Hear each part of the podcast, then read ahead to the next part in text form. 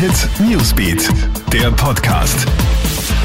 Hey, ich bin's, Jasmin Eder mit deinem Update für den Sonntagnachmittag. Seit Donnerstag wird in Imst in Tirol eine 31-Jährige vermisst. Jetzt ist klar, dass die Frau nicht mehr lebt. In der Nacht zum Donnerstag kommt es mit ihrem Ehemann zum Streit, der eskaliert. Kurz darauf sind Nachrichten vom Handy der Frau an die Familie verschickt worden, die den Verdacht auf einen Selbstmord lenken sollten. Das Landeskriminalamt Tirol hat dann gemeinsam mit der Polizei einen Großeinsatz angelegt. Vermutlich dürfte genau das und der familiäre Druck zum Geständnis des Mannes geführt haben. Gestern Abend gesteht er, seine 31-jährige Frau im Streit ermordet zu haben.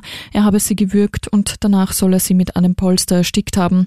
Die Leiche hat er laut ersten Angaben in den Inn geworfen. Der Mann sitzt in Haft. Nach der Leiche der Frau wird gesucht. Mehr als 10 Millionen Menschen weltweit haben sich bereits mit dem Coronavirus infiziert. Knapp 500.000 Menschen sind an den Folgen von Covid-19 verstorben. Das ging heute aus den Daten der Johns Hopkins Universität hervor.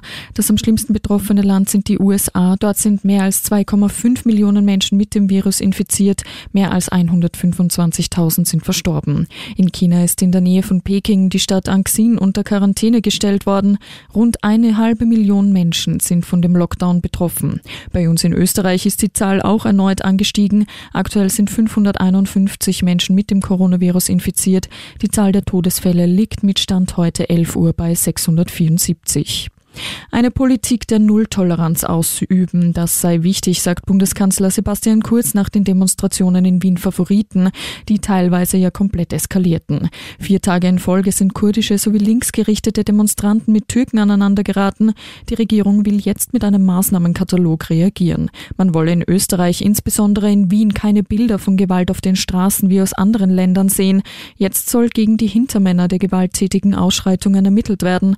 Die Polizeipräsenz soll an den Brennpunkten verstärkt werden und man sucht das Gespräch mit dem türkischen Botschafter.